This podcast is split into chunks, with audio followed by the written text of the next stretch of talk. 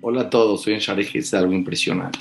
Hay una mitzvah en la Torah que una persona que se impurificaba porque decía la Shonará o por algunas otras razones y le salía una lepra, tenía que ir con un Cohen y el Cohen revisaba si era algo puro o impuro. Había diferentes tipos de lepra. Pero si era impuro, el Cohen lo podía impurificar y pasaba el proceso de purificación. Pero solo el Cohen podía. No importa si el Cohen era un gran sabio o no, tenía que ser un Cohen para que pueda impurificar. Preguntas por qué.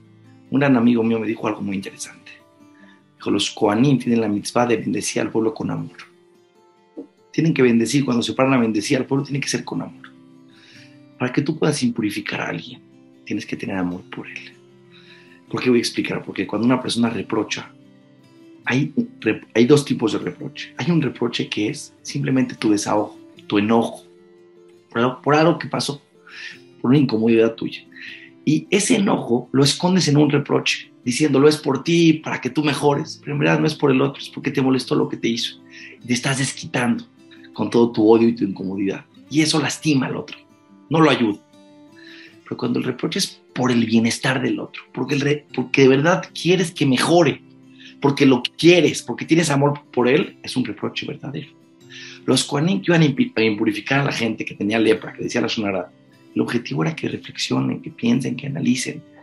Esto que hiciste, estas palabras que sacaste de tu boca, te generó una, energía negativa emocional y espiritual. Tienes que corregir.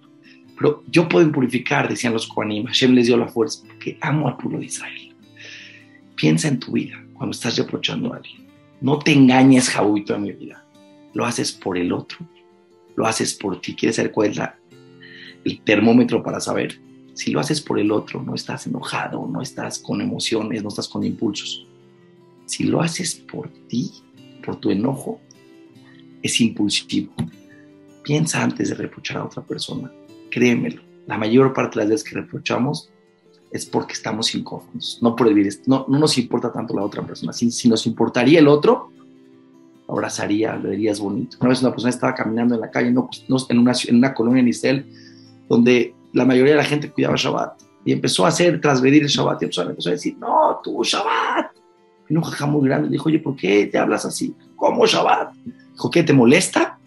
Dijo, sí, me molesta. ¿Por Hashem? Sí. ¿Por qué? Por el bienestar del otro, para que sepa lo precioso que es Shabbat. Sí. Entonces no le hables así, invítalo a tu casa, para que conozca lo que es Shabbat, disfrute. Si quieres al otro, lo reprochas con amor.